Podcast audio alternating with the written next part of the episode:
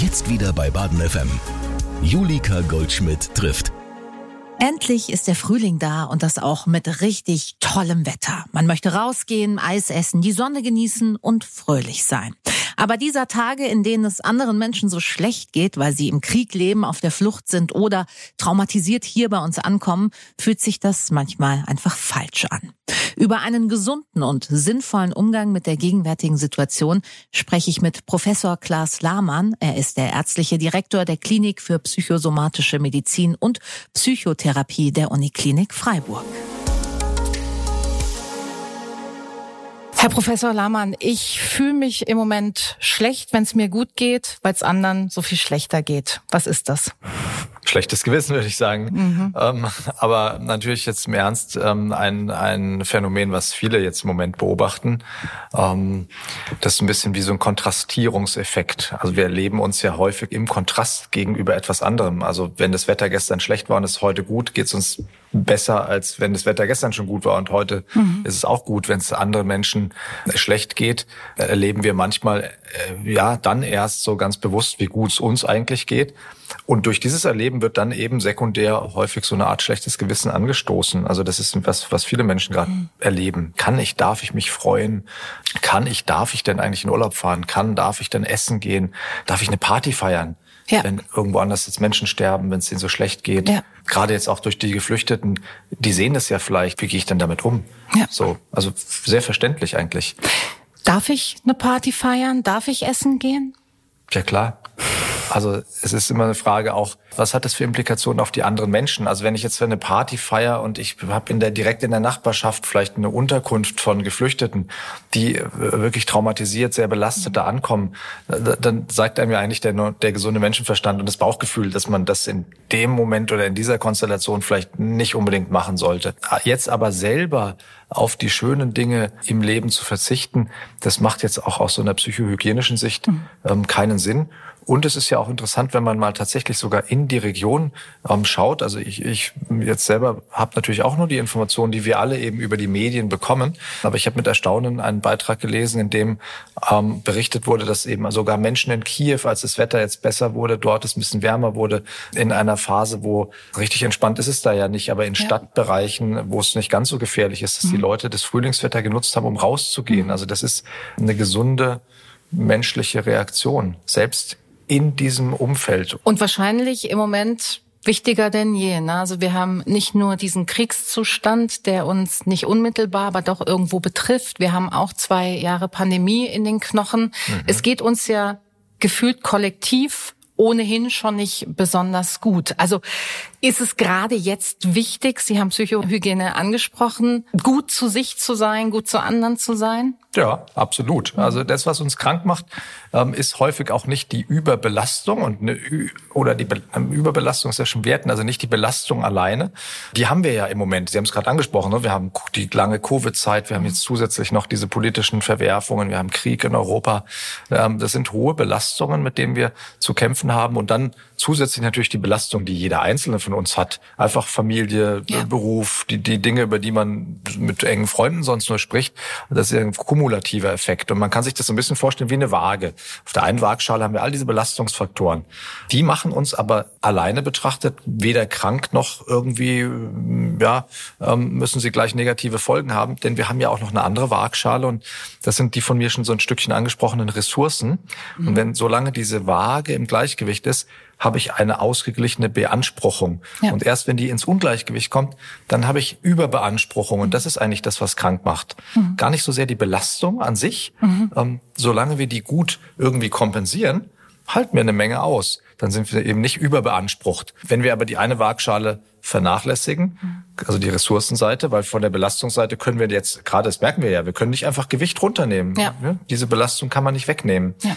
Also können wir auf die andere Seite was draufpacken. Und man muss aber schlussendlich auch fairerweise sagen, dieses Waagemodell hat natürlich auch Grenzen. Also wie bei einer echten Waage. Wenn ich ja. sozusagen unendlich viel Gewicht auf der einen Seite habe, kann ich nicht unendlich viel Gewicht auf die andere Seite packen, dann bricht einfach die ganze Waage zusammen. Ne? So, ähm, ja, weil das ist manchmal wird dieses ressourcenorientierte Modell auch falsch verstanden. Das dass man denkt, ach naja, ähm, wenn ich nur genügend mich um mich kümmere und genügend Ressourcen aufbaue, dann kann ich alles bewältigen. Mhm. Das ist natürlich nicht so, ne? Aber trotzdem lohnt es sich, auf die Seite zu gucken. Jetzt haben wir diese Seite im Blick, aber möglicherweise fehlt die Zeit, uns um diese andere Seite, die andere Seite der Waagschale zu kümmern. Also was, was kann man denn wirklich in seinem Alltag machen, damit die schwere Seite ein bisschen leichter wird oder in eine Ausgewogenheit wieder gerät?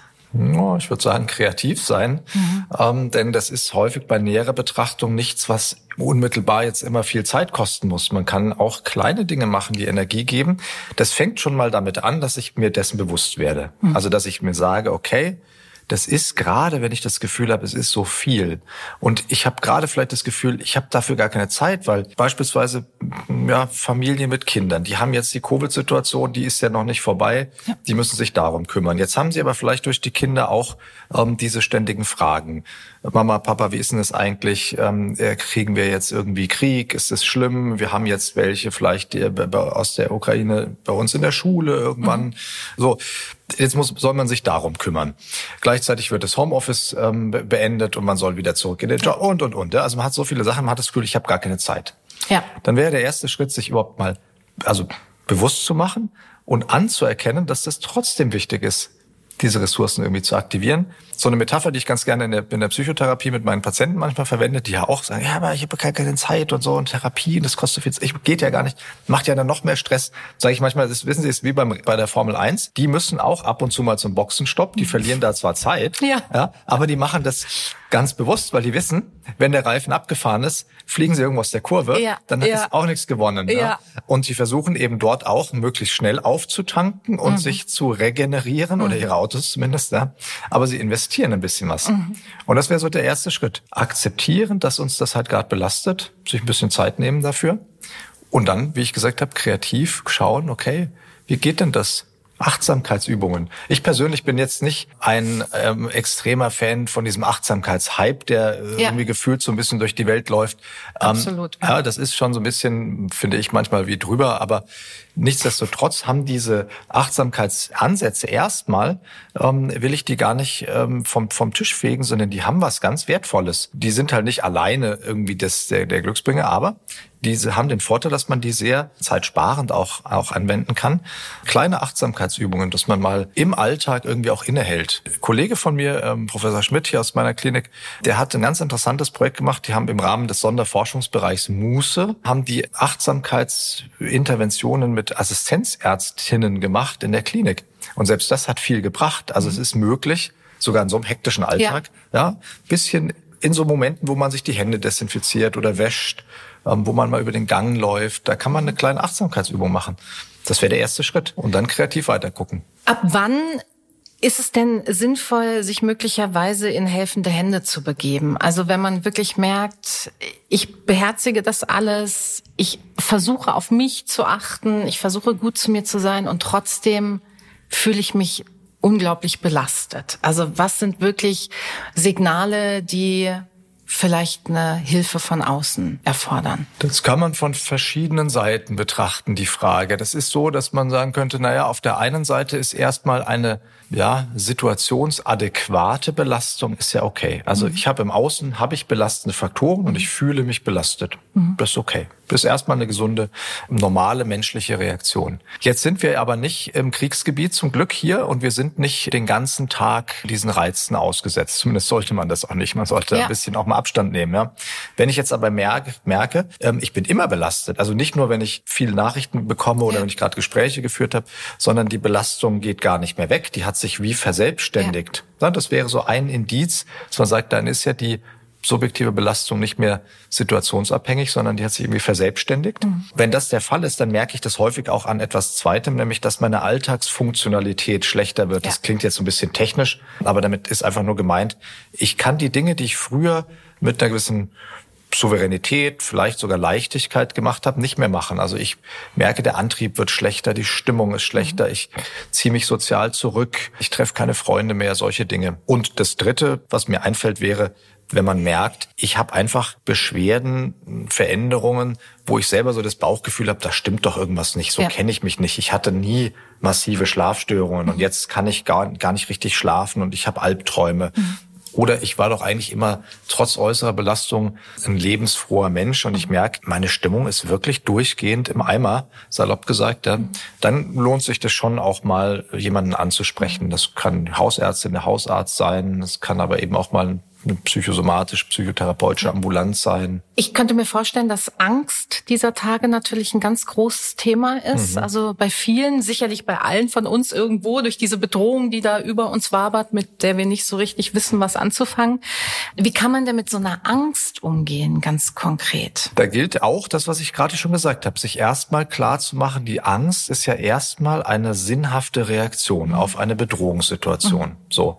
Ähm, und es ist ja eine gewisse Bedrohlichkeit schon da. Wir kriegen Dinge mit, die sind einfach unnormal. Das heißt, das ja. ist erstmal so ein gewisses Angsterleben auch normal. Ich sage ganz gerne bei solchen Gelegenheiten auch immer, man kann sich verrechnen, aber nicht verfühlen. Also das mhm. Gefühl ist da. Ne? Mhm. Das ist auch erstmal okay. Manche, manche versuchen sich das auszureden, indem sie sagen, na ja, aber ich muss mir doch keine Angst machen, weil, Punkt, Punkt, Punkt. Ja. Doch, es ist erstmal okay. Damit schafft man sozusagen wie so eine Art Raum um die Angst. Und mhm. wenn man die nicht versucht einzuengen und, mhm. und wegzumachen, dann wird sie schon mal so ein bisschen milder meistens, weil man nicht das Gefühl hat, jetzt muss ich auch noch gegen okay. mein eigenes Gefühl ankämpfen, ja, sondern zu sagen, ja, okay. Also erstmal einen Raum geben und das annehmen geben. und akzeptieren. Erstmal Raum geben, mhm. das annehmen, das mhm. akzeptieren. Dieses Raum geben schafft eben so ein bisschen eine, Erleichterung schon. Und dann kann man sich angucken, okay, wenn die, wenn man merkt, die Ängste, die generalisieren so ein bisschen, die beziehen sich, fangen an jetzt auch sich auszuweiten auf andere Themen. Überhaupt ist das Leben so bedrohlich und wie soll das eigentlich mit den Kindern weitergehen? Was haben die denn für eine Zukunft? Mhm. Punkt, Punkt, Punkt dass man dann so ein bisschen mal achtsam ist und sagt, ah, okay, was sind denn eigentlich Punkte, die ich überhaupt davon beeinflussen mhm. kann? Ne? Also mal so sich hinsetzen und zu sagen, na, was kann ich denn da überhaupt beeinflussen, was nicht? Das stärkt so ein Stückchen auch die Selbstwirksamkeit, wenn ich nämlich dann die Dinge, die ich beeinflussen kann, auch ein Stückchen beeinflusse. Ja. ja. Manches kann man ja beeinflussen. Und das andere ist, und das ist auch in Richtung Beeinflussbarkeit, man kann den, die Ängste, auf der einen Seite habe ich gesagt, Raum geben.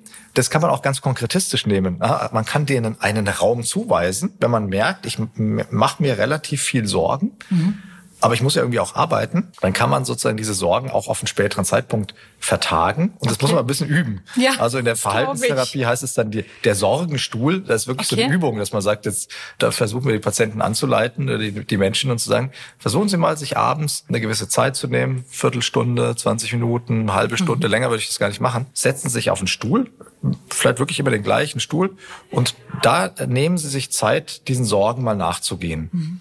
Das kann man richtig üben.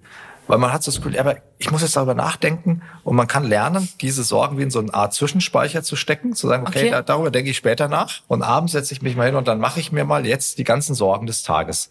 Das hat zwei Effekte. Das eine ist, dass man tatsächlich diese Zeit nutzen kann und schauen kann, na ja, wie gehe ich denn damit um? Kann ich wirklich vielleicht konkret was machen? Mhm. Also Richtung dieser Selbstwirksamkeit. Und zum anderen merken wir dann relativ schnell, dass manche Sorgen sich über den Tag dann schon wieder verloren haben. Ja? Ich wollte gerade sagen, und manchmal hat man vielleicht auch einfach abends keine Lust mehr, sich nochmal Sorgen zu Ganz machen. Ganz genau. Und das ist der Effekt. ja. Und dann ja, denkt, merkt man, ah, okay, nee, jetzt also nicht, boah, es war schon anstrengend genug, ja. jetzt äh, soll ich mir noch Sorgen machen. Okay.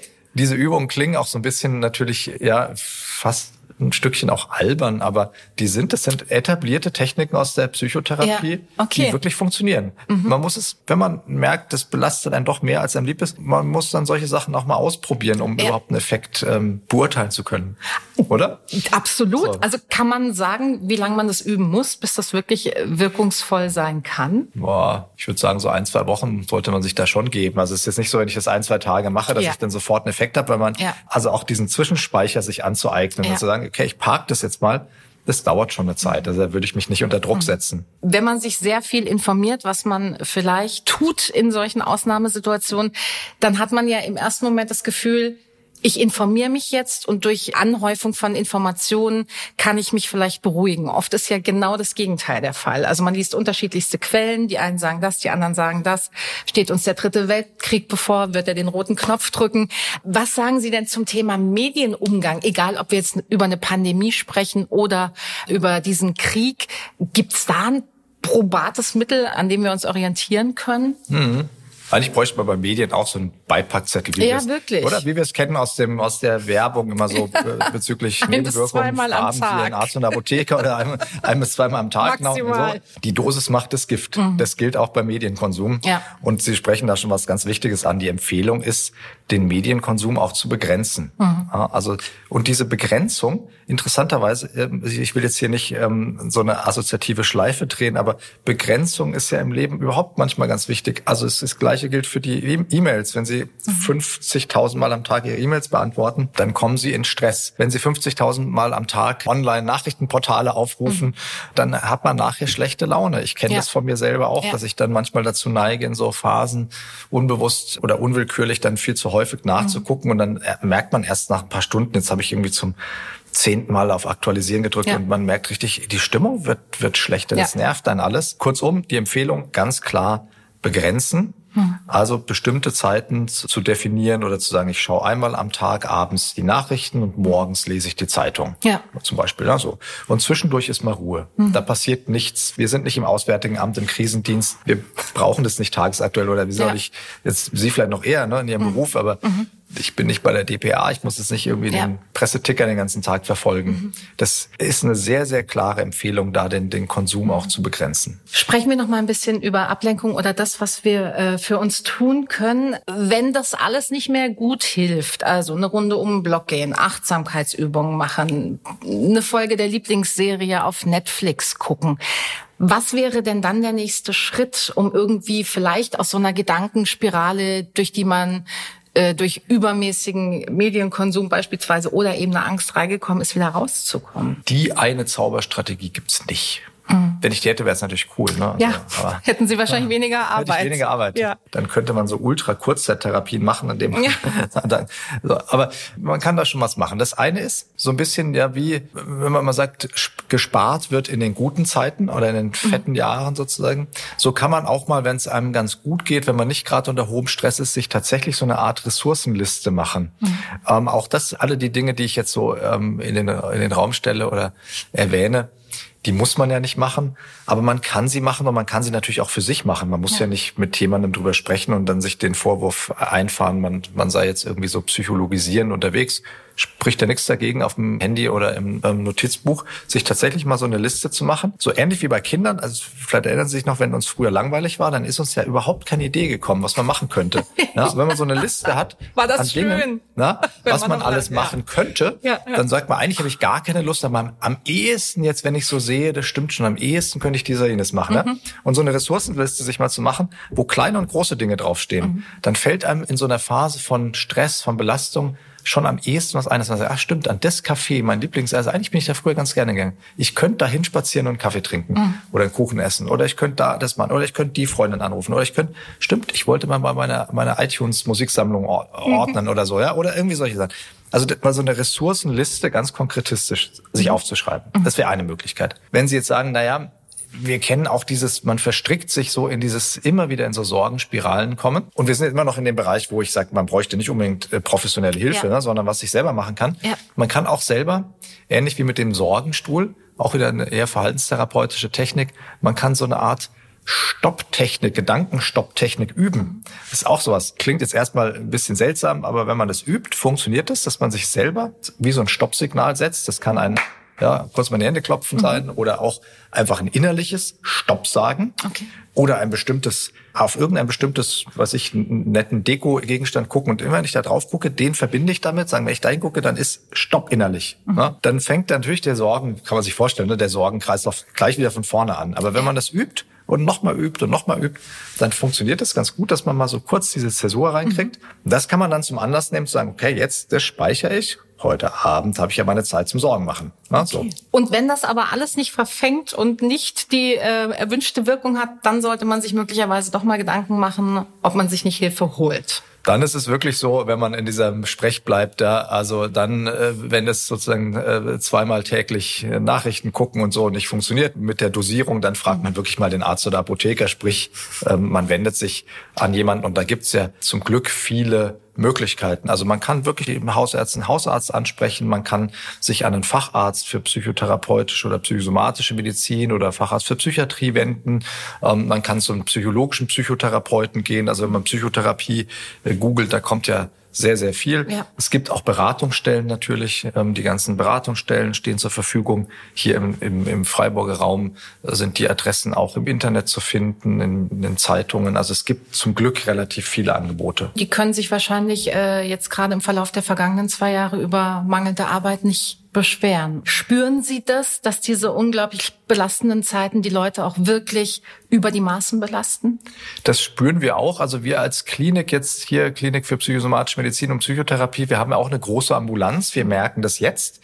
Wir haben merken interessanterweise auch diese Covid-Pandemie haben wir erst mit einem, mit einem zeitlichen Versatz gemerkt. Dann natürlich im Krankenhausbereich, man geht nicht so gerne in eine Krankenhausambulanz oder ins Krankenhaus. Ja. Bis das bei uns angekommen ist, hat das ein bisschen gedauert. Aber meine niedergelassenen Kolleginnen und Kollegen, die haben das schon relativ schnell gemerkt. Mhm. Im Bereich der Kinder- und Jugendpsychiatrie, Kinder-Jugendpsychotherapie, die haben es noch schneller gemerkt, weil die Familien sehr schnell unter Druck gekommen ja. sind. Ja. Die jetzigen Ereignisse merken wir indirekt, weil eine meiner Mitarbeiterinnen, die bei mir in der Klinik arbeitet, auch als Psychologin ähm, in der Landeserstaufnahmestelle tätig mhm. ist.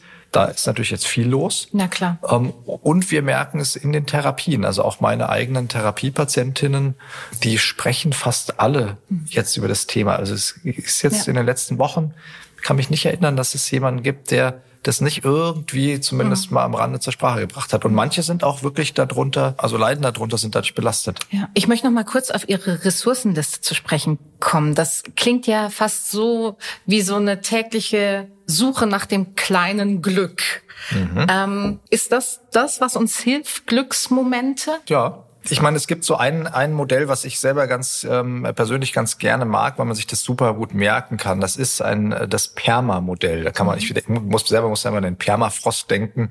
Ähm, das ist von einem amerikanischen Psychologen, Herrn Seligman, beschrieben worden. Der hat sich mal, es gibt so einen Bereich der positiven Psychologie. Mhm. Klingt jetzt Eher unwissenschaftlich ist es aber gar nicht, sondern es ist eine Strömung in der klinischen Psychologie, ähm, die sich eben eher mit diesen Ressourcen beschäftigt. Und dann hat er sich mal ähm, die Vielzahl an Studien angeguckt vor ein paar Jahren und hat überlegt, wie kann man das zusammenfassen? Und hat eben diese fünf Säulen, PERMA steht für, für fünf Säulen mhm. beschrieben. Und, und die erste Säule P ist Positive Emotions. Mhm. Also positive Gefühle, die kann man natürlich nicht einfach einschalten. Also man ja. kann nicht Think Positive machen. Aber ja. diese kleinen Dinge des Alltags, diese kleinen Glücksmomente, die Sie gerade angesprochen haben, derer kann man sich schon bewusster werden. Mhm. Auch wieder ein Rückgriff sozusagen auf unsere Kindheit. Wie haben wir es denn früher gemacht oder unsere Eltern mit uns oder wir mit den Kindern? Man stellt dann so Fragen wie, was war eigentlich das Schönste heute an deinem Tag? Mhm. Wo bist du denn mit dir zufrieden? Mhm. Solche Sachen, die setzen wir auch im Klinischen ein. Also wir üben dann mit dem Patienten so eine Art Glückstagebücher mhm. zu führen, dass man wirklich am Abend vorm Einschlafen entweder das wirklich aufschreibt oder zumindest sich innerlich das mal herholt, was ist mir denn heute gut gelungen? Womit bin ich denn heute zufrieden? Was war denn trotz allem Mist irgendwie gut? Ja. Sie haben es angesprochen vorhin hier, ich habe ja ein wunderbares Büro hier und draußen blühen die Magnolien. Ja. Jetzt kann man sagen, es ist wirklich gerade eine blöde Zeit, aber so ein Blick mal da raus, blühende Magnolien, so dieser leichte Nebel über dem Schlossberg, ja. toll, oder? Ja. So, wenn man sich das bewusst wird, dann kann man sich das schon einüben. Mhm. Ich habe ein, ein Fachbuch, da steht so ein bisschen blumig als Eingangszitat drin, auf die Dauer nimmt die Seele die Farben der Gedanken an. Mhm. Ja, sehr mhm. blumig formuliert, auf die Dauer nimmt die Seele die Farben der Gedanken an. Aber, aber man kann sich vorstellen, was gemeint ist, na klar. So. Ja. Rosa man, oder grau ist ein Unterschied. Ist ein Unterschied. Ja. Und man kann das so ein bisschen sukzessive sich einüben. Mhm. Und dann hat man schon die erste Säule dieses ähm, mhm. Perma-Modells, was ein, ein, ein, ja, eben wichtig ist. Und ich will das jetzt nicht überstrapazieren, dieses Wissenschaftliche, aber man kann sich dann schon sagen, na ja, das ist jetzt wirklich auch empirisch abgesichert, das bringt was. Ja. Und das E? Das E ist Engagement. Okay. Ja, also Engagement stärkt, das habe ich ähm, vorhin ja schon erwähnt, die Selbstwirksamkeit. Mhm. Ich bin in einer Situation, wo ich das Gefühl habe, ach du Mist, jetzt das kommt ja alles über uns. Mhm. Dieses Virus kommt daher, mit dem kann man nicht vernünftig reden und sagen, jetzt geh doch mal wieder nach Hause. Macht es nicht, ja, geht nicht. Ja. Ähm, die politischen Dinge, die da passieren, sagt man, ist ja total irre. Am ja. liebsten würde man hinfahren, mit irgendwie ein paar Leuten mal reden. Ja. ja geht, geht, natürlich auch nicht, ja. Okay. Man hat dieses Gefühl von Hilflosigkeit und das wissen wir auch, das ist ungesund. Das ist ein großer Teil auch, der so zu Traumafolgestörungen beiträgt. Und alles, was ich machen kann, wo ich das Gefühl habe, ich kann was machen, mhm. das ist gesund. Ja. Und Engagement ist ja eben etwas, was ich machen kann. Ich kann mich jetzt engagieren Ja. für Menschen, ich kann spenden, ich kann mich in anderer Weise irgendwie engagieren. Und da weiß man eben auch, das ist was sehr Gesundes. Selbst wenn ich wenig Zeit habe, kann Mhm. Ja. ich mich engagieren. Und wenn wir gerade dabei sind, die anderen Gerne. Säulen, oder? Dann ähm, haben wir sie gleich zusammen. Das R, das ist ein, ein englisches Modell. R steht für Relationships, also für Beziehungen, ähm, Beziehungen pflegen. Und das merken wir jetzt ja auch auf der einen Seite werden in, in diesen Kriegssituationen Beziehungen auseinandergerissen, Familien darunter, das ist eine, eine der schlimmsten Belastungen. Also Beziehungen sind so quasi die Quelle der, des größten Schmerzes eigentlich auch im Leben, wenn da irgendwas passiert. Und gleichzeitig aber auch eine der größten Ressourcen. Ja. sieht man ja auch wie die sich Freundschaften auch Ja. nochmal intensivieren, Ja. wie man sich gegenseitig unterstützt, Menschen dann irgendwie aufnimmt über Landesgrenzen hinweg und so weiter. Und das gilt natürlich jetzt nicht nur bezogen auf die aktuelle Situation, sondern ganz allgemein Ja. Beziehungen. Total wichtig. Die Ja. Mhm. muss man aber auch ein Stückchen pflegen. Also auch so ein bisschen so sloganartig, es gibt keine neuen alten Freunde. Ja. Man hat die alten, aber manchmal, ehrlich Ja. gesagt, kenn, weiß nicht, wie es Ihnen geht, aber ich kenne das auch, dass ich die alten Freundschaften, die habe ich halt, ne? Dann Ja, denkt man ja, immer so, total. die, Die sind sind, da. ja da. Aber ab und zu muss man die auch mal pflegen. Na so. klar, ja. Ähm, und auch eben ja, nicht, das Gleiche gilt ja auch für Paarbeziehungen, wenn man so das Gefühl hat, ne, die habe ich ja, kann ich tagsüber mich irgendwie verausgaben. Ja. Und dann bringe ich so den, die, die Reste abends mit nach Hause von mir. auch nicht gut. Ne? Nee. Die Rest ist Ne? schön. So, das Die ist ja ein bisschen wie das Überbleibsel vom Tage. Das Ja, ja. schleppt Ja. man dann nach Hause. Also Beziehungen pflegen. M ist Meaningfulness, ist Bedeutsamkeit. Also habe ich irgendwie eine Bedeutsamkeit im Leben, in dem, was ich tue, aber auch in dem, was ich so erlebe. Ähm, Es gibt so einen schon lange verstorbenen Psychotherapeuten, Aaron Antonowski, Medizinsoziologe eigentlich, der mal das Modell der Salutogenese, also des Gesundbleibens entwickelt hat. Und er hat da, ähm, hat auch mit KZ-Überlebenden gearbeitet und hat gesagt, das ist ganz wichtig, dieses, dass wir so eine Art, ja, nicht nur Kohärenz erleben haben, also dass wir sozusagen die Dinge irgendwie in Einklang bringen können, sondern auch den Dingen einen Sinn geben oder in ihnen sehen können. Also, und das heißt nicht, dass man die Sachen dann gut findet, Ja. aber dass man irgendwie das Gefühl hat, ich verstehe da was. Und dazu hilft natürlich schon auch ein bisschen, sich zu informieren. Ja. Dazu hilft aber eben auch zu gucken, wo ist denn eigentlich mein Platz im Leben? Was mache ich denn jetzt gerade und wie kann ich so dazu beitragen? Und ich meine, das kann man jetzt für alle, für Covid und für das andere auch für Kriegssituationen verwenden. Viele haben ja eine Bedeutsamkeit, allein die ganzen in einer Familie eingebundenen. Ich bin für die Kinder da, ich bin für die Kollegen da, ich mache einen sinnvollen Beruf. Viele Berufsbilder wurden total aufgewertet in den letzten Jahren, finde ich, äh, finde Ja. ich auch klasse, ja. Ja. Reinigungskräfte. Ich meine, die haben früher immer so, manchmal auch, wenn ich Patienten habe, die haben gesagt, so richtig defizitär, ja, ich bin nur Putzfrau. Ah, ah, okay, ich bin Reinigungskraft. Da sind wir aber froh. Das ist total wichtig. Ja, so, Ja. Also da hat sich viel Meaningfulness sozusagen auch entwickelt, die Bedeutsamkeit. Und das A, um das abzuschließen, in die letzte Säule von diesem Perma-Modell ist Accomplishment oder Achievement, also Dinge fertig kriegen, aber auch hinbekommen. Ähm, so, also dass man sich nicht zu viel auflädt, das ist auch eine Gefahr, glaube ich, in der jetzigen Zeit, weil man hat so viel zu tun mit all Ja. den Dingen, dass man nicht sagt, okay, ich mache das noch und das noch, sondern auch Dinge abzuschließen und sich aber auch immer wieder mal zu vergegenwärtigen, ja, was kriege ich denn da eigentlich hin? Die meisten Menschen kriegen doch relativ viel hin. Und wenn denn dann mal nicht, weil die Kraft einfach gerade so ein bisschen am Ende ist, wie lange ist es okay, einfach mal rumzuliegen, nichts zu machen, sich dem allen hinzugeben und sich auch leid zu tun?